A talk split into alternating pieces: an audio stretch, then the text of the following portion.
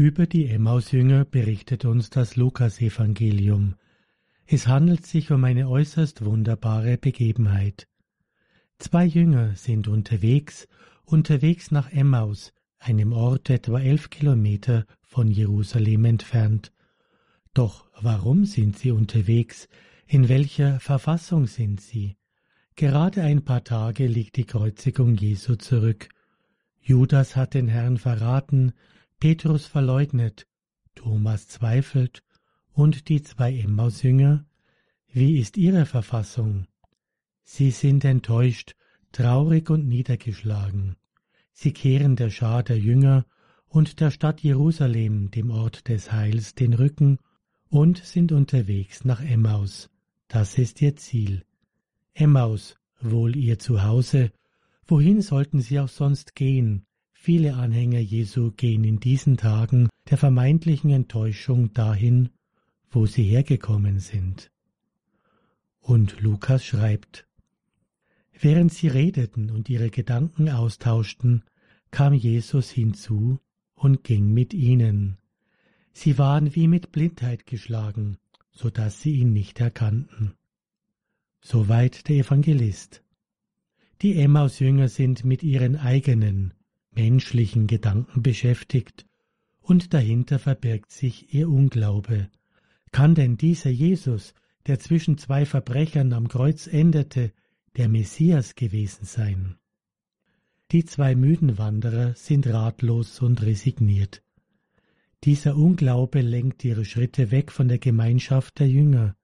Sie vermögen in ihrem Unglauben den auferstandenen und verklärten Herrn nicht zu erkennen.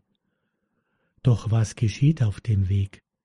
Jesus selbst nähert sich seinen beiden zweifelnden Jüngern. Er schickt keinen Engel, so wie ins leere Grab, er kommt selbst. Das, was er vorhat, den Verirrten den richtigen Weg zu weisen, kann kein Bote übernehmen. Das will Jesus selbst tun. Hören wir weiter im heutigen Evangelium. Jesus fragte sie, was sind das für Dinge, über die ihr auf eurem Weg miteinander redet? Da blieben sie traurig stehen, und der eine von ihnen, er hieß Kleophas, antwortete ihm, Bist du so fremd in Jerusalem, dass du als einziger nicht weißt, was in diesen Tagen dort geschehen ist? Jesus fragte sie, Ja, was denn? Ja, was ist denn geschehen?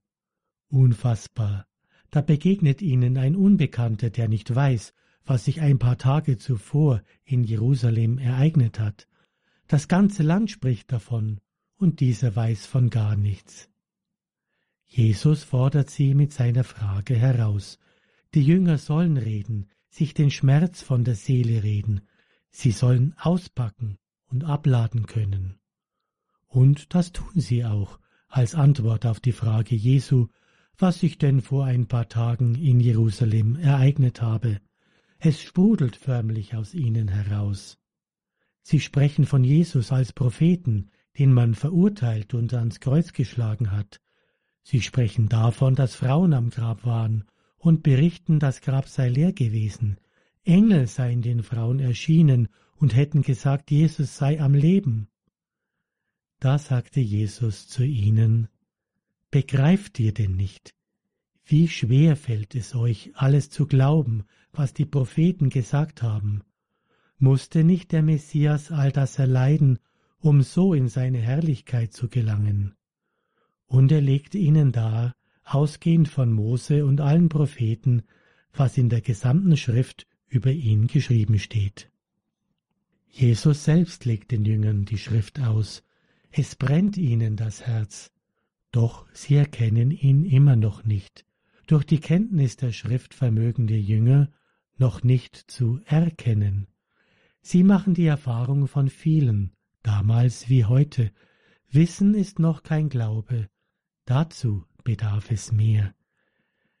Die beiden Jünger und ihr Begleiter gehen weiter. Der Weg ist lang, es dämmert und es wird Abend.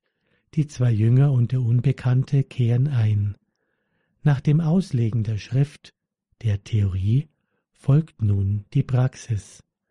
In dem Augenblick, als Jesus das Brot bricht, gehen ihnen die Augen auf. So übermittelt es uns der Evangelist. Angesichts der Eucharistie vermögen die Jünger Christus zu erkennen. Sie haben ihn nicht an seinen Worten erkannt, sie erkennen ihn an seinem Tun. Der Gekreuzigte lebt, er ist wirklich auferstanden. Und dies ist nun keine theoretische Unterweisung mehr, nun ist es ein Erleben. Welche Freude! Lukas schließt seinen Bericht über diese Begebenheit in Emmaus mit folgenden Worten. Noch in derselben Stunde brachen sie auf und kehrten nach Jerusalem zurück, und sie fanden die Elf und die anderen Jünger versammelt. Diese sagten, der Herr ist wirklich auferstanden und ist dem Simon erschienen. Da erzählten auch sie, was sie unterwegs erlebt und wie sie ihn erkannt hatten, als er das Brot brach. So endet der Bericht des Evangelisten über die Emmausjünger. Sie haben den Glauben erlebt und sind nun bereit umzukehren. Umkehren, ein zentraler Begriff aus der Heiligen Schrift. Die Emmausjünger kehren um, nicht nur geografisch zurück nach Jerusalem, sie kehren um zum Glauben an die Auferstehung. Ihre Herzen sind gewandelt, es brennt in ihren Herzen. Noch am gleichen Abend kehren sie um, in derselben Stunde steht im Evangelium. Neben der inneren Wandlung sind sie nun auch äußerlich gewandelt. Sie sind nun nicht mehr müde und niedergeschlagen. Noch einmal elf Kilometer zu Fuß, am selben Abend den beschwerlichen Weg zurück nach Jerusalem. Es drängt sie, ihre Erfahrung ihren Freunden in Jerusalem mitzuteilen. Ja, zum Glauben braucht man Freunde, um die Erfahrungen zu teilen. Deshalb Umkehr sofort, noch am selben Abend, in derselben Stunde. Die Jünger haben den Glauben erfahren, das Davonlaufen nach Emmaus war ein Irrweg. Umkehren, und zwar sofort, ist der richtige Weg. Sie finden dann in Jerusalem die anderen Jünger und haben Gemeinschaft mit ihnen. Und alle wissen es, Jesus lebt.